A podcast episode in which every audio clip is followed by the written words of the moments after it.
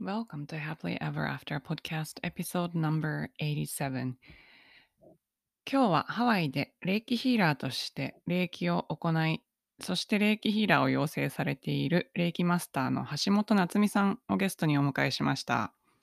え夏美さんは旦那さんがパイロットで家を空けることが多くて、その中でワンオペで、えー年子のお子さんの育児をしているときに、あの、うつみたいな感じになってしまって、そこから、えー自己啓発、そして霊気への道を歩まれたそうです。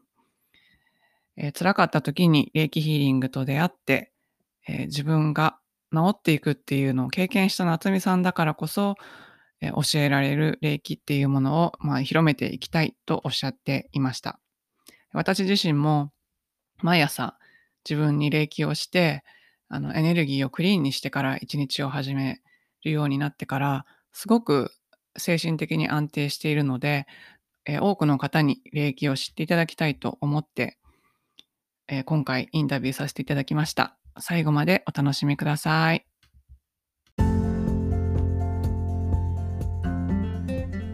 こんにちは。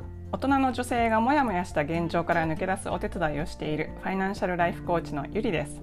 このポッドキャストは自分の人生も良くしたいけど周りの世界も良くしたいと思っている女性のための番組です。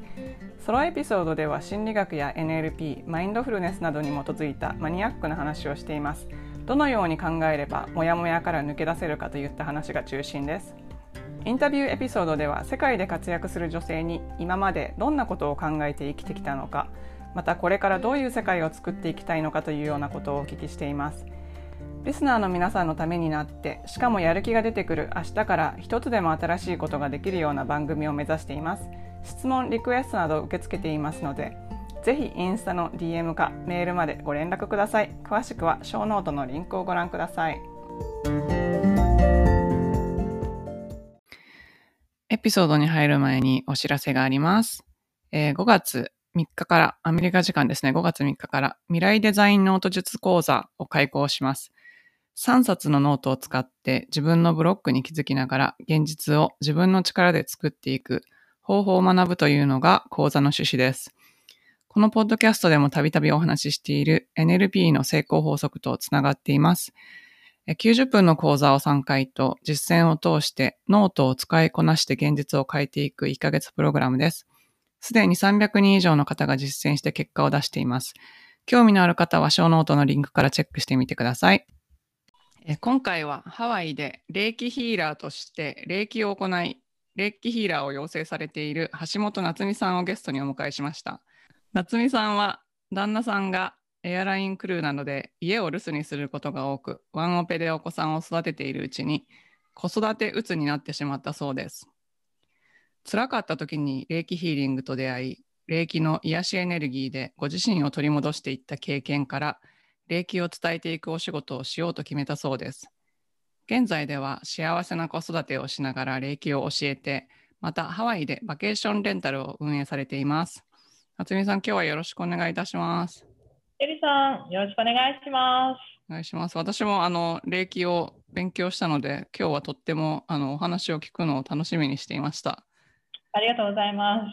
まず自己紹介をお願いできますでしょうか？皆さん、こんにちは。ワイキキの霊気マスター、橋本夏美です。ワクワクハワイのヒーリングリトリートを主催しています。主なサービス内容は、まず霊気、霊気ヒーリング、遠隔での霊気ヒーリング、それから霊気ヒーラー養成コース、これはオンラインでも行っています。さらにですね、子連れでハワイに長期滞在されるファミリーのサポート、そしてワイキキ中心部のコンドミニアムのバケーションレンタル事業も行っています。ありがとうございます。なんかすごいたくさんいろいろされてますね。うん、まあでもちょこちょこですよ。うん、霊気はメインですけどね。ハワイになぜ行かれたかっていうことを教えていただけますか？はい、主人の転職だったんですよ。えうちの主人ね、日本人なんですけども、アメリカ生活長くて30年近くになるんですけどね。えっ、と、かいつまんで話すと、えーまあ、今の仕事はエアラインパイロットなんです。で、30からエアラインで働いてるんですけど。えっ、と、もともと結婚した時、10年前に結婚しました。10年前は、テキサスのヒューストンベースで働いてたんですね。その当時ほら、コンチネンタルって航空会社まだあったじゃないですか。そっち系の飛行機を国内に飛ばしてたんですけど、えー、結婚して1年半経った頃、えー、2012年、うん、に、えー、主人がハワイアン航空に転職しまして、それで夫婦でテキサスからハワイ、ホノルルに引っ越してきました。それからはもうずっとワイキキ暮らしで、ワイキキで8年半暮らしてます。あ、そうなんですね。主人の仕事関係ですね。あそうなんですね、うん、ハワイアン航空いいですよね。私すごい好きなんですけど、あの航空会社。いいでしょ？あのね、ハワイアン航空は唯一ね、あの国内線でもタダでご飯出してくれる。そうですよ。しかも美味しいですよね、ご飯が。で、あとなんか、あの、フライトアテンダントさんとかがみんなめちゃめちゃなんか、いい感じで、なんか、親切、うん、うん、親切。そう、やっぱそれはハワイアンホスピタリティですよね。うん。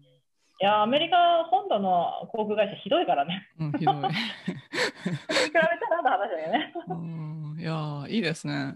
えっと、じゃあ、あ、そっか。それで旦那さんが結構、えっと、留守にしていることが多いお仕事ってことなんですか？パイロットってやっぱしあんまり帰ってこないんですか？うん、帰ってくるけど、半分ぐらいいないって感じかな。そう2、3日行って、2、3日いる。2、3日フライト、2、3日家にいるみたいな。そんな感じなんですよ。で、これはね、あの、子供がいないときは良かったの。うん。もう本当に夫婦2人だけの暮らしだったら、ああ、もう本当ね、あ亭主元気で留守だから、奥さん楽ですよね。さあ、言ってくれた、あ2、3日ちょっと楽にしようみたいな感じで、それ良かったんですけど、子供が年子で生まれちゃって、そっからがもう、わやよ。そう、年子か、年子が大変ですよね。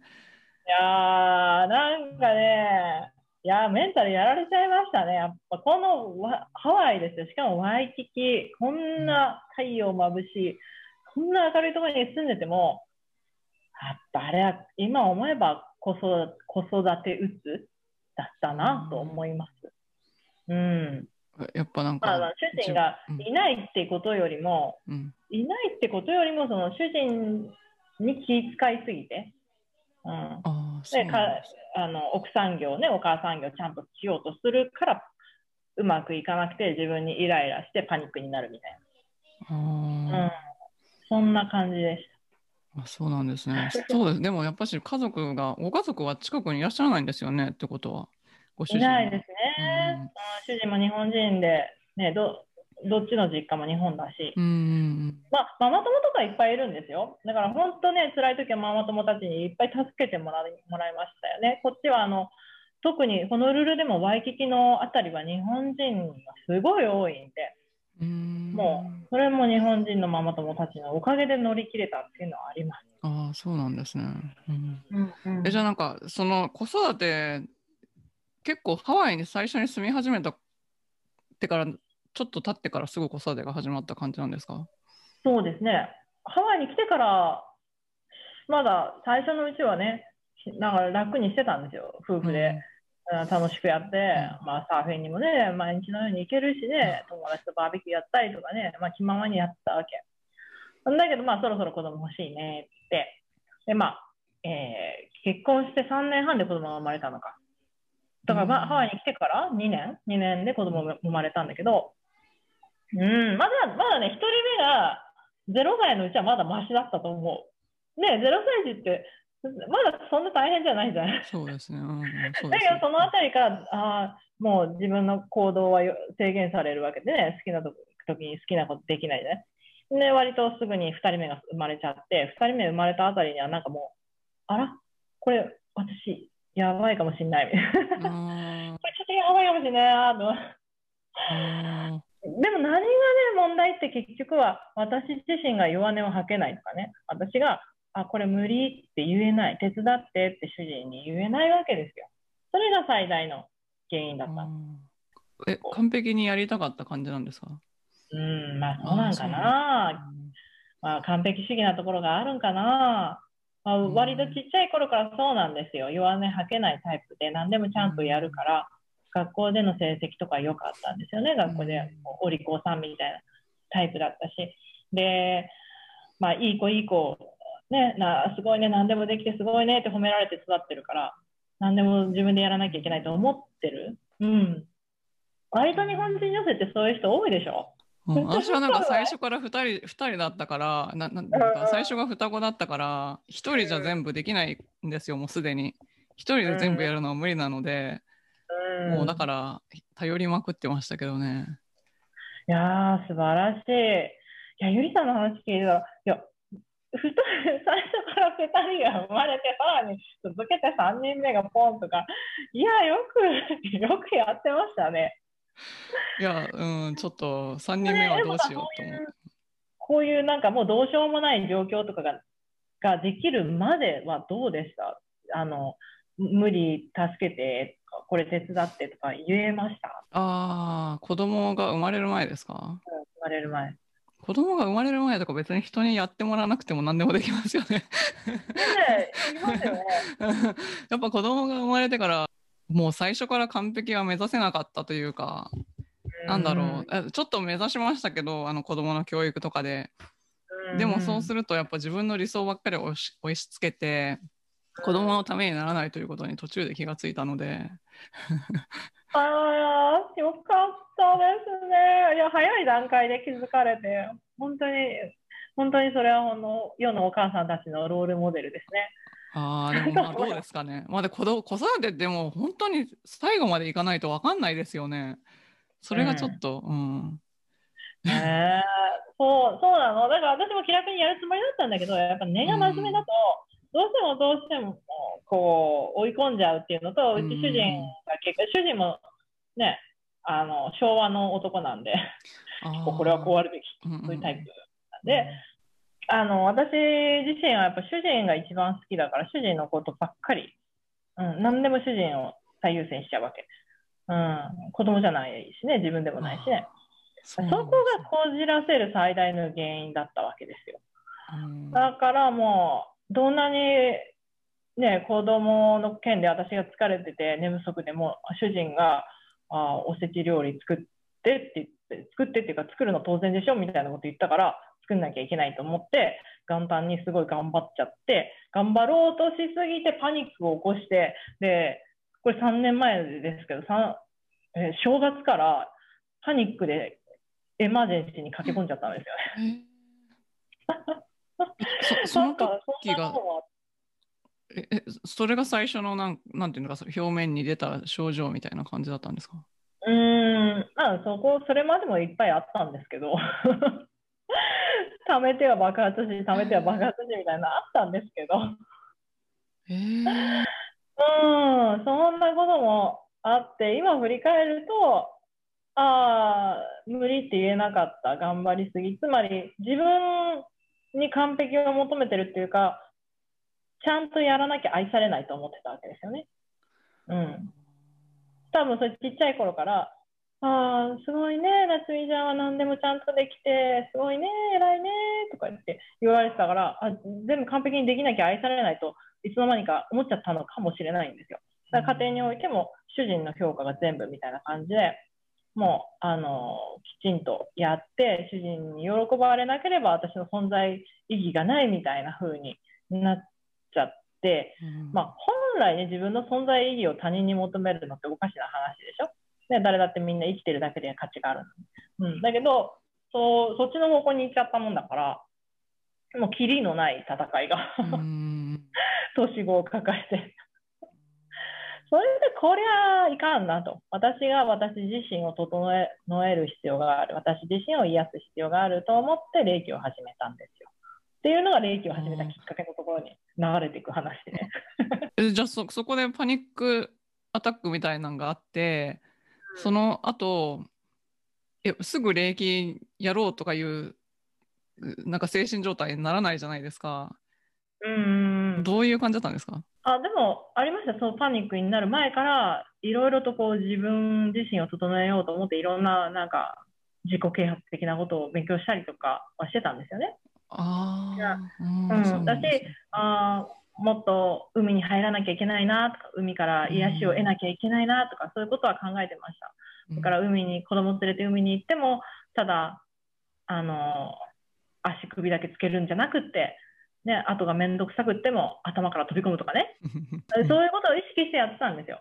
うんただ、まあ、そう、ちょっと追いつかんっていうか、うん 追いつかん。これはちょっともう本気で霊気やろうみたいになって。うんうんまあ、霊気との出会いのきっかけももともとね、そういう私と似たような経験したお母さん、先輩ママからの紹介っていうのはあったんですよね。うん、私は霊気でこんこういう状況から抜け出して今楽になったよ、うん。やってみたらみたいな、そういうママたちの、うん、勧めもあって、で実際霊気ってものを体験してみてね、ああ、いいなあすごい気持ちいいなあって。霊気に癒されて、こう、本当の自分のところに戻っていく感覚っていうのがあったんですよ。あ、これが本当の私か。私、私って本当は愛されてるし、愛したいんだ。家族をね、うん。家族に本当に守られてるし、私は本当はもっともっと子供のこと愛したいとかね。あその時点では全然子供たちのこと可愛いと思えなかったけど、うん、本当は愛したいんだっていう自分自身に気づいた。そういう霊気を体感してみる、ね、あのワークショップに参加しただけでそういう気分になれて、うわーすごいうん私も霊気できるようになりたいって思ったんですよ。うん、で、霊気を習えるとこないかなって探して習いに行って、でワイキキも、まあ、ハワイってもう霊気すごいポピュラーなんで、あちこちに霊気ますね。うん。うん。あの、うん。普通に大病院の入院病棟とかでも霊気やってるんですよ。でも、もう割と街の人とかに霊気の話とかしても、ああ、霊気ね、ああ、うちの奥さんできるよとか、なんかそういえばじいちゃんやってたなとか、そんな割と普通な感じなんですよ。だから霊気は身近に習えるんですけど、で私もあー霊気習いに行ったところは、あの、同じような日本人のお母さん、ね、子供がいらっしゃって、まあ、こういう、ここ、こういう状況だったけど、私はこんな風にブレイクスルーしたよっていうような経体験談も聞けるようなマスターのところに行きました。うんうん。で、まあ、霊気を始めてもね、すぐにそれで人生が変わるわけじゃないじゃないですか。うんはい癒し、自分に対する癒しっていうものを日々重ねていくことで、なんか玉ねぎの薄皮を剥ぐように、徐々に徐々に徐々に本当の自分に帰っていくっていう感じ。ううん。だから、ああ、なここうだこれが起こって私の人生変わりましたみたいな、そんな、なんていうのかな、人生が変わる大きな出来事みたいなのを結構私たちみんなどこかで待ってたりしませんか？うん 死にかけたおかげで私は生きれるようになったみたいななんか。そういう話がよくあるから。あるでしょあるでしょで、そういう体験をずっと待ってたりするんだけど、待ってたら本当に死んじゃうかもしれないし、いつまでも来ないかもしれないの。で、大抵なんか、結局、あれのおかげで人生変わったも、変わったのかもなっていうのを後で振り返ったら、そういうなんか、ゆっくり何年かかけて起こった、こう、修行みたいな。うんことだったりしますよね。うん。でもしかしたらゆりさん、その、ふ最初から双子の子育てで大変だったこととか、そういうのがあるかもしれないし、私の場合は、まあ、あの、ね、年子を授かって、このその産後クライシス産後クライシスでめちゃめちゃになって、夫婦仲もぐっちゃぐちゃ、私自身ってものがなくなる、激太りもするストレスでね。で、うん。そこから、霊気を知って、霊気を生活の中に取り入れていくことによって、私自身が本当の自分に帰っていって、まあ、それで、あ家族との接し方っていうものも新しいステージに入っていってよ。で、夫婦関係も良くなったし、子供との付き合い方も良くなったよっていう、なんか一連の流れ、数年かけての。それがまあ、ブレイクするっていうか、うんそうなんですね人生が変わるきっかけになるのかなと思います。ほら、やっぱりコロナのことあったじゃない？私たち。はいね 子供たちがオンラインクラスになっちゃって、毎日家にいるっていう。この状況もやっぱり変化に加速をつけてくれましたよね。そうですもう最初最悪と思ったもん。去年の4月5月とか本気で、マジこのまんまだったら死ぬわ、私ストレスで発狂すると思った。もう世界中のお母さんたちそうだったと思うけど、ゆりさんもそんな感じだった？いや私はなんか嬉しかったんですよね実え、なはんか、うん、あの子供といる時間があんまりなかったからこんなにたくさんいられるのが嬉しいって思いながらちょっと罪なんかでも他の人がしんどそうだからちょっと罪悪感みたいな。でも私自身は嬉しいみたいなおー、ー、素晴らしい。いやー、そこまでもういっちゃもうそこまでね、到達できたらね。いやー、だからそこ、なんか、まあ私も去年の今頃、いや、これは、最初のうちはほらココロナはそんなこんなに長引くと思ってないからね、ちょっと 1, 1ヶ月、2ヶ月我慢しようぐらいだった。で、主人もいるわけですよ。エアラインでしょ？フライトがないから、主人もずっと毎日家にいる。で、上の子も、下の子もいるわけですよ。うんずーっとなっちゃって、やばい、これはまずいぞと。これ持続可能な方法でやっていかないと母ちゃん持たない。うん。で、まあそのうち6月から下の子はプリスクール行くようになったし、主人も8月、9月ぐらいからフライト戻ってたんだけど、息子だけはずっといるわけね。うんでこの息子との関係が実は私のもう一つのね、問題だったんですよ。うんうん、年子の上の子って、なんかこう、ネグレクトじゃないけどさ、ほったらかしにしちゃって悪いな、みたいな、こう、罪悪感ってずっと抱えているものなんでね。ううんん、で、上の子は結構、母ちゃん、母ちゃん、母ちゃんで甘えたいのに甘えさせてあげられなかったこととかもあって、5歳ぐらいでね、すでにこじらせちゃってたんですよ。もう、なんか、寂しい子供みたいになっちゃって、で、私自身も罪悪感でもって接するから余計悪いんだけど、まあ、私と息子はもう火と油、え？違うわ、火と水か。ぐらい全然違う性質で、もう、あの、愛入れないんですよね。一緒にいてお互いストレスしかないみたいなぐらい違うの。だけど、お互いに愛したいし愛されたいわけですよ。うん そんなね、息子と、さあ、どうするかって、これ、結局息子と1年間一緒にいましたからね、ずっとね。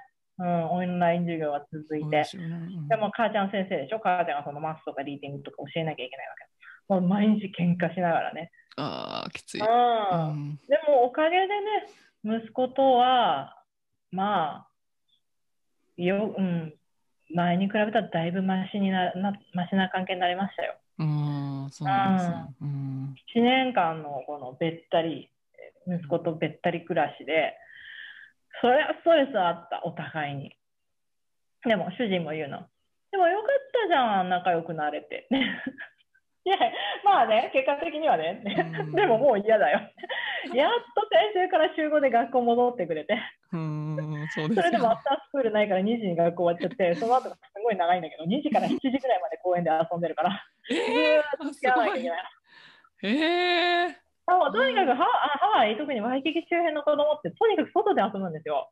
うん。まあ、海行ったりするんだけど、う,、まあ、ううちの子は、まあ、平日は海より公園で遊んでる方がね、多いんだけど、まあ、とにかく外で遊ぶの。元気ですよ、めちゃめちゃ。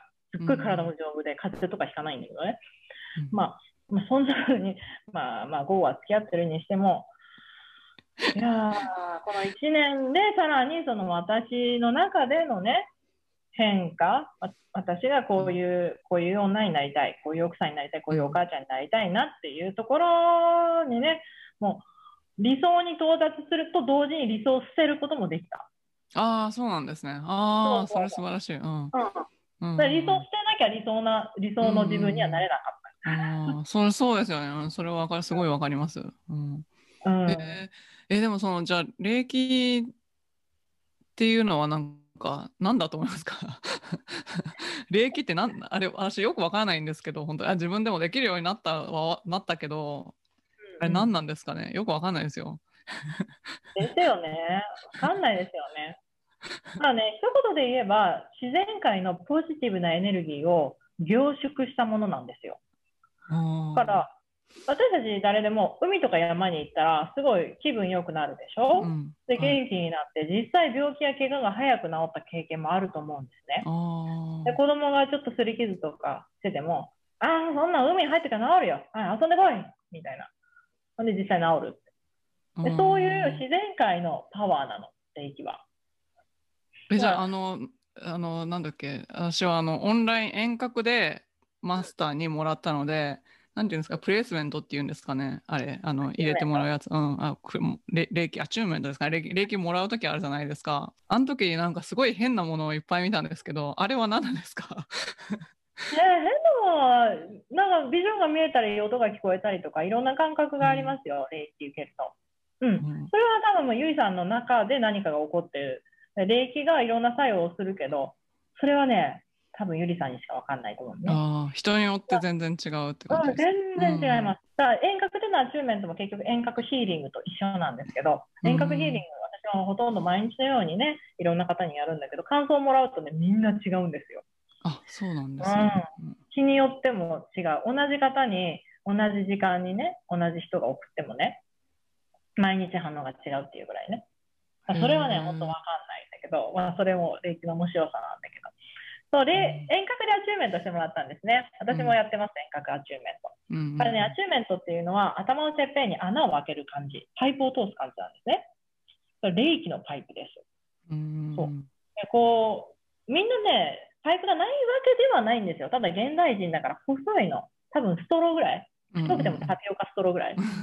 でそのストローから自然界のエネルギーをもらって生きてるのね。だから、うんだから海とか山とか行ったら元気になるんだけど、別に行かなくてもね、ちょっとね、ああ、空が青いなーと思っただけで元気になるじゃない？ああ。だからパイプからエネルギーが入ってきてるわけ。うんうんで霊気のアチューメントを受けると、そのパイプをガッと太くするんですよ。うんまあ、ななんか、まあ、直径15センチとか20センチぐらいになったらいいな、一発で。一発でならないかもしれないけど。で、さらに流れを良くする。なんかクリアにして、バーって流れを良くする。そういう感じに調整するんですね。調整する。だから、アチューメントって言ってる。そういうことなんですね。ああ、うんそれができるのが霊気マスターで、それ私の仕事なんですけどね。うんそれをやってる時っていうのは、なんかこう、イメージでこう、送るみたいな感じなんですか？ななんで私のところにその先生が送ってくれただけでそんなのが開くんだろうみたいな 謎だったんね、ですけど。不思議ですよね。そうなの。私もね、詳しいことは、本当に厳密には分かんない。ただ、教えられた通りに、その手順でやるとうんできるんですよ。そう謎ですよね。で、そもそもだって、まあ、自然界のエネルギーを取り込む、頭のてっぺんから取り込むっていう、そこまでは結構まあ、現代人でもなんとなくは理解できるんだけど、じゃあそれがなんで遠隔でできるのかっていうそう話ね。そう。しかもこう、なんかインターネットのなんかイーサーとかを通して送って、どういうことなんだろうみたいな。なんかそこ、そこであ、なんか目目で見るだけでできるとか、なんか不思議だなと思って。ーうんうんうん。遠隔ヒーリングのことをじゃあ話していいですか？うん、あしてください。はい。まあね、まず一言で言うと私もよくわからんなんだけど、分かってる範囲でね、祈りがまず通じるわけですよね。祈るだけで効果があるっていうのは、アメリカ中のいろんな権威ある大学の研究結果でも明らかになってるんですけど、例えば、まあ、西海岸の人が東海岸にいる病気の人にの回復を祈る。それが効果があるかどうか、みたいな実験をやってるわけですよ。実際効果があるわけですね。もう祈られてる方はもちろん知らないですよ。祈ってもらってる知らない。うんうんだけど、祈られたグループと祈られてないグループだと、祈られたグループの方が回復が早い、病気でも、怪我でも。で、そういうのが明らかになってるわけです。つまり、祈りにはパワーがあるわけです。これは、意図、意識に、もう、エナジーをね、飛ばす力があるってことですね。これはもう、現、最近の量子力学とかでも結構研究されてて、うんその意志っていうエネルギーがどのようにあのいろんなものの実験結果に作用するかみたいなことやってます。だから祈るだけでも通じるわけですよ。で、遠隔ヒーリングは基本的にはこの祈りと同じなんだけど、霊気の場合はそれを簡単にやる方法があって、あの第三シンボルです。うんあれを使うことによって遠くにいる人とつながりやすくなる。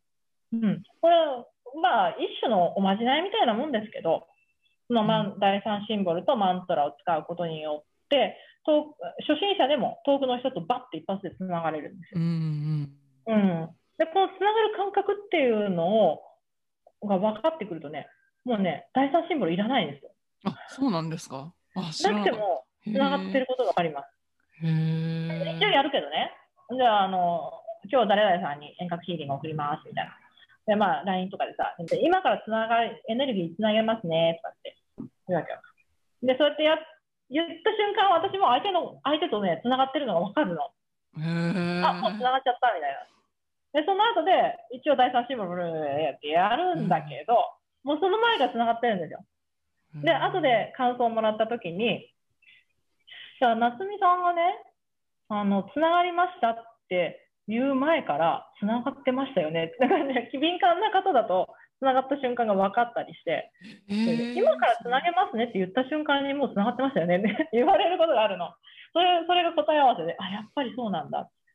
はだからその遠くの人とつながる感覚に慣れちゃえば、あ、第三シンボルあんまり重要じゃないんだなっていうのは分かる。ね。だけど、それがあるおかげでね、そう、霊気っていうのはね、あの、第一から、えー第一、第二、第三、あとマスターシンボルと、4つのシンボルとマントラっていうのがあって、それなんかちょっと魔女っぽいんですけどね、そういうのを使うことによって、初心者でも、ちょっとね、不思議なことができるんですよ。うん。そういうツールがあるからやりやすくって、エネルギー感じやすくって、そのおかげで世界中に広がったのかもしれないですね。うーん。そうなんですね。あとなんか、普通に歩いてたりして、なんかいきなりガーって来るときあるんですけど、あれ何なんですかねなんか手がもうめちゃめちゃ痛くなるときとか。あの、えー何これみたいな。誰か、誰かがなんか、すごいエネルギーの高い人が周りにいるのかなとかなんかすごい思うんですけど、いつもなんかいきなりガーって来るときがあって。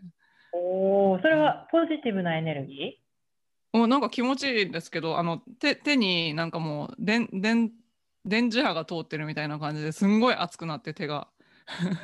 いきなり、いきなりなんかで、なんだろうこれみたいな、でも気持ちいいけどみたいな。おー、ゆりさん敏感ですね。え、そうなんですかね。あ、そうだ。じゃあ誰かがね、祈りを送ってくれてるのかもしれない。そうかもしれ誰かないですね。遠隔ヒーリングを送ってくれてるのかもしれないし、それか近くにたまたま通りすがった人がものすごいエネルギーが高い人だったとかう。んうんうんうん。そうかもしれないですね。そうかもしれないです。そうすごい土地の、土地のエネルギーがいい場所を通り過ぎだった。ああ。なんかハワイ行ったらすごそうですよね。ハワイってなんかいっぱいあるんでしょ？そういう、なんかハワイに行って霊気をするとすごいいい場所がめっちゃいっぱいあるって聞いたことあるんですけど。そうなんですよ。ハワイってもともとそういうね、土地のエネルギーが高い場所って言われてるでしょ？うん。実際そうで、結構あの、もともと敏感な方とかがハワイに引っ越してくると、ハワイに引っ越してきてから、どんどんどんどんどんどんなんかスピリチュアルな方がこう開いてくる方が多くって、へ本当にそう。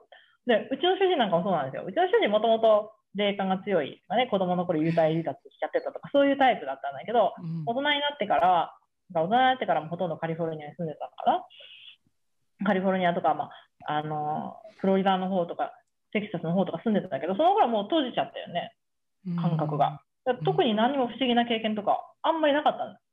ところが、40ぐらいでハワイに引っ越してきてからは、どんどんどんどんまたそういう感覚が開いてきて、今じゃちょっと一緒に暮らすのめんどくさいぐらいですよ。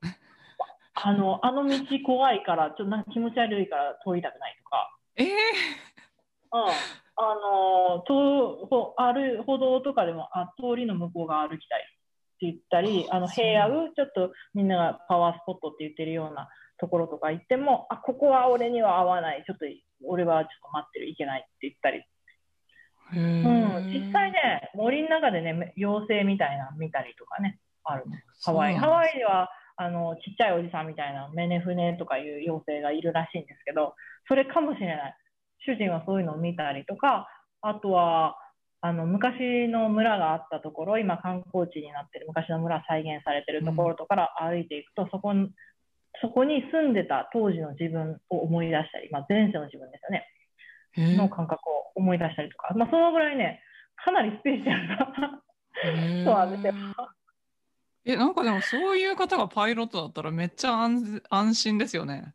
ひそういう飛行機乗るの。そうね、五感を使え、いや、五感だけじゃない、六感も使えとか言いますからね。うんもうね、高いとこ飛んでるでしょ。うん。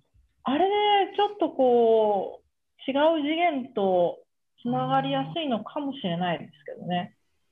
すごいですね。面白い。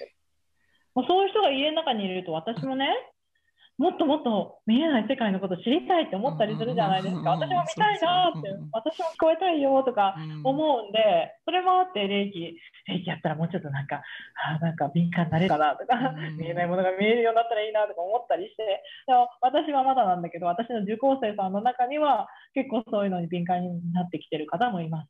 あ、そうなんですね。聞こえるとか。へえ。すごい面白いですね。ねえ。うんだから私もその、霊気は最初始めたきっかけは、あの、とにかく自分を整えたい。平和な家庭にね、なるために。私が荒れてたから、家の中ぐちゃぐちゃの時期あったから、私が私を整えるために始めたんだけど、いろんな副産物があって、うんまあ、霊気を通してさ、もっとスピリチュアルな世界であったりとか、それを解説しようとする量子力学のこととかを勉強したくなる。ね、うん勉強する。で、あと、ハワイなんで、ホーポノポノ好きなんですけど、ホーポノポノもやるようになったし、いろんな、まあ、哲学的なこととかも興味持って勉強するようになる。うん。で、さらに霊気を教えるようになったら、こっからもうね、もう教えるからにはもっと勉強したいっていうのプラス、いろんな出会いが出てくるわけですよね。まあ、ほとんど私の受講生さんとほとんど私みたいなお母さんです。うん40代で。で、まあ大体似て、ルイは友を呼ぶんで、ああ、皆さん、私みたいな、根が真面目だったり、頑張りすぎてこじらせちゃったりとか、あー子供やパートナーとの関係に悩んでたりとかね、そういう方が多いわけですよ。で、そういう方々といろんなことを話していくうちに、いろんなヒントがあって、お互いに、ああ、それか、みたいな、ひらめきがあったりなんかして、これはね、本当財産ですよね、人との出会いってね。うん。で、そういうお互いに自分、あの、霊気を通して自分を高め合っていく仲間ができていく。うん。これですよ。で、まあもちろん収入っていうものもできるし、うんうん、主婦のお小遣い稼ぎみたいな感じで始めたものが、だんだんだんだんビジネスになってくうんる。うんうんおう俺結構忙しくなってきたな。特にコロナでね、うん。コロナで、あの、オンラインでの霊気のクラス始めたことで、ますます忙しくなって、あもう最近では毎週のようにクラスやってるんですけど、もうこれ忙しいんで、今度からあのオンラインコースとして販売することにしました。ーあそうなん来ですね。月あたりからうん。ラウンジできたらいいなと思ってるんですけど、ティーチャブを使って、でごいですオンライねンで、あの、まずビデオとかを見てもらって、その後にこういう、ズームとかね、対面とかでの個人的なセッションやって、アチューンメントをやるっていうような。うんうん。うん、そうしないとね、みんな忙しいんで、3時間とか4時間のクラスのための時間が取れないんですよ。うんそうお子さんいるでしょ？それ、それだったらもう、ちょっとビデオを見といてもらって、自分の空いた時間に、うん、見といてもらって、あの、個人的なセッションを後でやりましょうっていう形のクラスを今構築中です。作ってる最中です。はい素晴らしいですねいいですねうん近々発表できると思います。えなんか、っていうかもう、全人類霊気できるようになったらすごいですよね。私これなんかみんなややったらいいんじゃないとか思うんですけど。いや、本当そうなんですよ。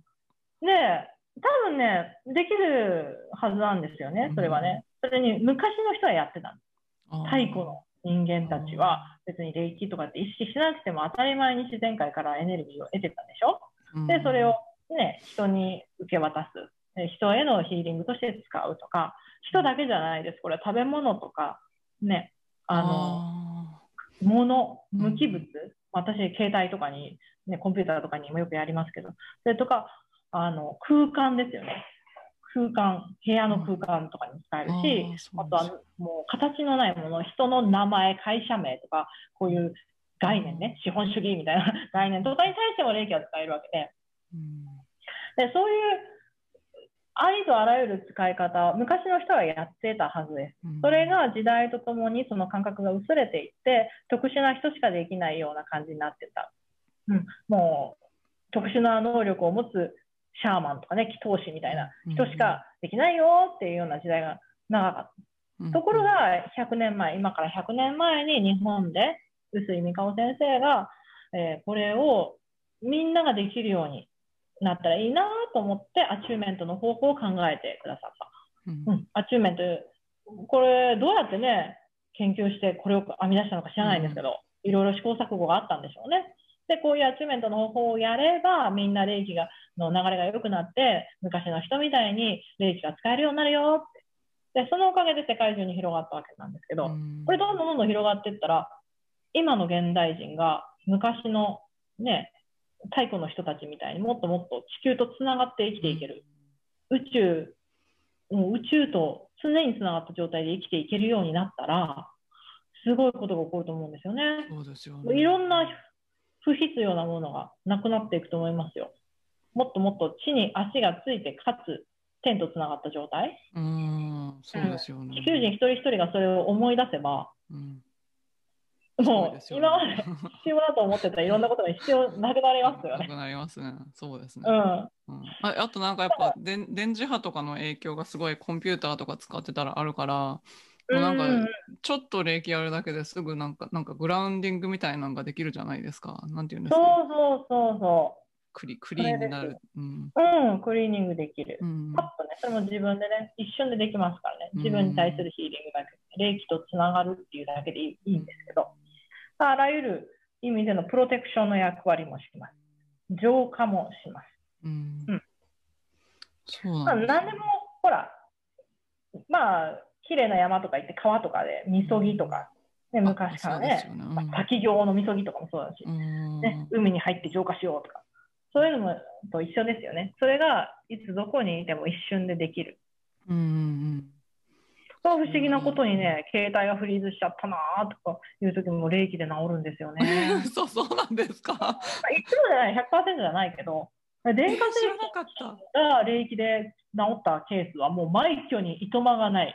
ええ知らなか本った。当に。まあはあ。そういう意味でもね、主婦にはね、絶対便利なツールです。霊気だって何の準備もなしに手のひらから出るんだもん。うん、そうですよね。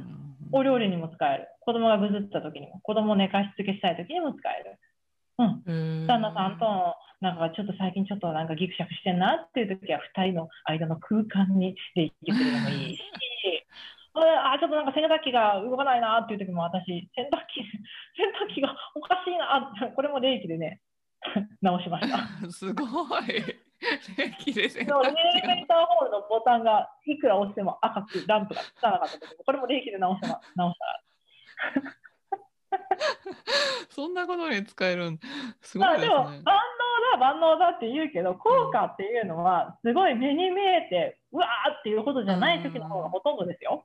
うんうんね、自然界の怪しいエネルギーだからね。うんうんうんうんうんそうなんですね。えっと、じゃあなんか、え、もう、えお話しされたかもしれないんですけど、あの、ブレイクスルーの経験とか、うんうん他にありますか、もしお話しできることがあれば。そうですね。さっきお話しした、その、まあ、産後クライシスから、霊気で復活しつつのコロナでまたうん 落ち込んで、こう、息子との時間、なんとかかんとかうまくやって、ちょっと乗り越えてきたような話に補足するとですね、やっぱり、あの、私の最大の難問ってパートナーシップなんですよ。うんうん主人のことが好きすぎて、結局、あなたが私の世界の全てみたいになっちゃう。で、それが原因でいろんなことがこじれるんですけどね。で、そこを突き詰めていくと、要は自分は愛されないと思っているとか、うんダメな私のままでは愛されないと思っている。何もない私ではダメ。あれもこれもできなきゃいけないとかね。うん。うん、そう思ってる自分がいる限りは、多分何をどう努力していっても、最終的に私はもうここまで行ったから、私はもう自信満々愛される、私当たり前ってとこまでたどり着けないんだろうな、ってことに気づいた。これまたもう一つのブレイクする。うん。あのーまあ、産後クライシスですんごいストレスで激太りしたんだけど、そこから頑張ってダイエットして10キロ痩せました。で、ダイエット中は10キロ痩せたら、私は自分の自信をもう取り戻す。うん自信を取り戻せば、きっと愛される主人とラブラブになれるって思ってた。うんでも10キロ痩せたら違うんだよね。そうじゃないんですよね。私にはまだあれが足りない、これが足りないっていうのはあるわけですよ。足りないものを埋めようとしてるわけですね。この時の私はまだ。あ、そうだ、私はまだ稼ぎがない。うん。私はまだ極つぶしと思われてるから稼がなきゃいけない。ね、礼儀教えるの頑張って稼ごう。ね。まあ、それ、それを頑張って、じゃ稼げるようになったらきっと私はもうもっと自信を持ってて、ね、あの、こう主人にも愛されるようになる。ラブラブになれる。と思って頑張るわけですよ、今度。で、稼げる人だって主人の収入に比べればビビったるもんだけど、それでもさ、ちょっとは、あの、主人もね、あ頑張ってるねとか言ってもらえて、で、去年のブラックフライデーに私が欲しいって言った高い冷蔵庫とか買ってもらえたの。それはいいんですけど、私が少しは稼げるようになった。で、足りないものを埋めた。それによって愛されるわけじゃないんですよね。このままでいくと、私は足りないもの、私にはこれが足りない、これが足りない、これが足りないっていうのを埋めようとして頑張り続けて、頑張り続けて、ずっと足りない、足りない、足りないって満足できるときは一生来ないな。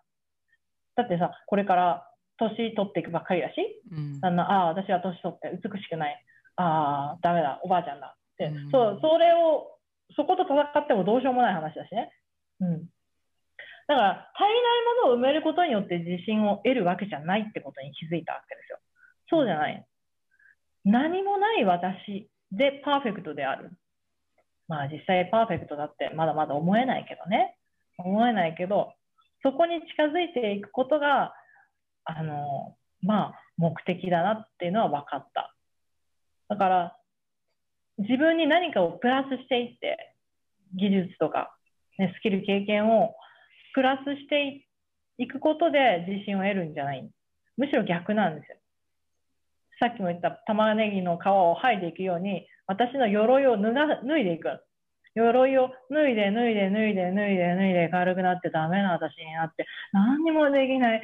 あー、で、コアの、コアの本当に、シンの部分の私だけに戻ったと、で、それで、私は私を愛しているから、他人から愛される必要すらない。うん、そこに到達したいんですよね。うん、え、それ、どうやって気づいたんですか、そういうことに。霊気を通じて、あの、自分と対話していく中で気づいた部分もありますし、えー、スピリチュアルなことを、哲学的なことを学んでいく中で、いろんな方から教えてもらったことを統合していって気づいたというのもあります。あの、ヒーリングしていくとね、まあ、誰かに遠隔ヒーリングを送ってる最中も結局は瞑想状態で、もう深い深いところで自分と対話ができるんですよ。うん。それが真我に気づくってことなのかもしれないんですけど、日常生活では忘れてる本当の自分っていうものと繋がれる。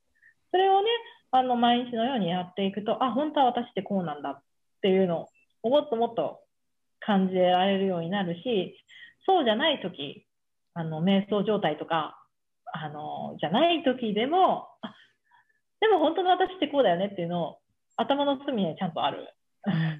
本当、で子供とかにイライラしてて、わーってもう、もう本当は嫌だ。この、こんな家嫌だとか思っても、いやいやいや、本当の私は子供を愛してるし、愛されたいと思ってるし、うん、本当は、だって、この家でみんなで仲良く暮らしたいじゃん。っていう、本当の自分をね、忘れてないんですよ。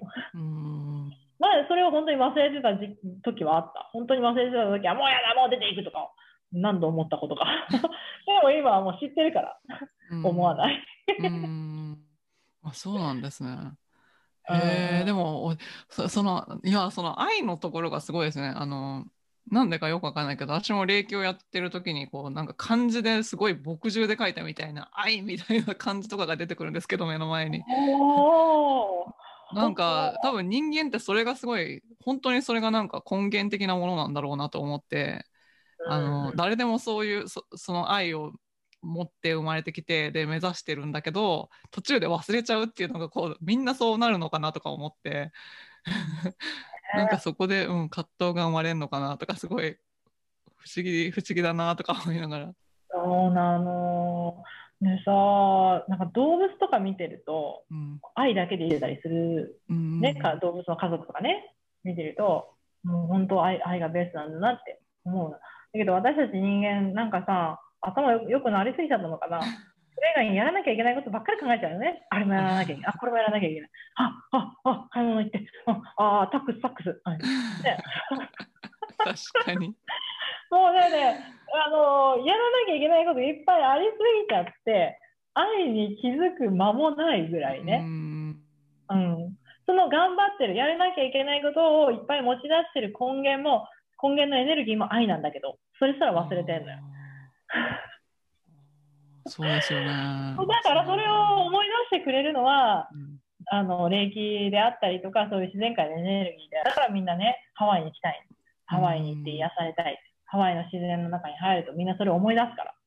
ああ、私たち、ね、愛されてるんだ。地球に、宇宙に愛されて生きてるんだっていうのを思い出せる。だからみんなハワイ好きなんだよ。ねハワイ行きたいわーってみんな言うでしょ、あ行きたい、行きたい、行きたいです。めっちゃ行きたいです。へえそうなんですね。あの、すいません。いきなり話題変えるんですけど、これからどんな世界を作って、その中でどんな役割を果たしていきたいと思ってますか？はい。それね。まあ、あの、今、今世ではですね、今世でできることを多分限られてるんで、まず、私みたいな日本人女性たち、うん、根が真面目で頑張りすぎちゃって、こじらせちゃった日本人の女性たちを魂レベルで癒したい。そして彼女たちらしさを引き出して、自由な生き方を提案していきたいんですよ。ううんん。これ本当は全人類に広げたいけど、多分そこまで私一人では手が回らないので、ちょっと絞っていきます。でで女性たちが解放されることによって、あ多分ちょそのそこのか家庭がね、穏やかになる。その地域がね、ちょっとだけ良くなると思うの。うん。そこでいい、それぐらいでいいです。私ができることはそこをちょっと提案するだけ。うんんあの、霊気だ、やりたかったら霊気やったらいいし、そうじゃなくても、でも皆さんが好きなことやったらいいと思うんですよね。うんワクワクするようなことですよ、要は。うんうんうんあの、遠足の前の日みたいに、明日あれがあるんだと思ったらワクワクするようなこと。うんうんママ友とカラオケ行くのとかでもいいしね。で、なんかワクワクすることをやろうよ。うん。うんそれ、そのワクワクした、ふわって上がってる感じ？うん。上がって、ああ、幸せ。ああ、ありがたいな。その波動。うんうん。それは発していけるような日常生活に切り替えていこうよって。毎日は無理かもしれないけど、その頻度を高めていこうよ。うんそのために必要だったら、あの、ハワイ好きだったらハワイ来たらいいですよとかね。ああ、なアラスカいいね。アラスカ行きたかったらアラスカ行っちゃいいんじゃない？とかね。うんそういうのを提案していきたい。ちょっとでも、あの、みんなが楽になったらいいなって思う。うん。うんなんか大きな目標じゃなくて、ちょっとでも、ちょっとでいいから、今日、あなたが楽になったらいいな。うんで、本当の自分を思い出せるきっかけが何かあったらいいな。そんな感じです。うんうんありがとうございます。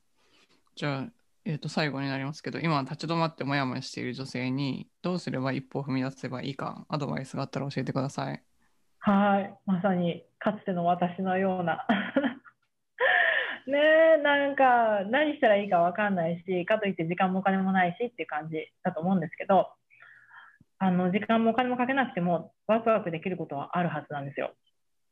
お子さんがいて、とか仕事があって、とか、旦那さんが厳しくて、とか、好きなことできないって思ってると思う。けど、なんかある。家の中でもできること。でもいい。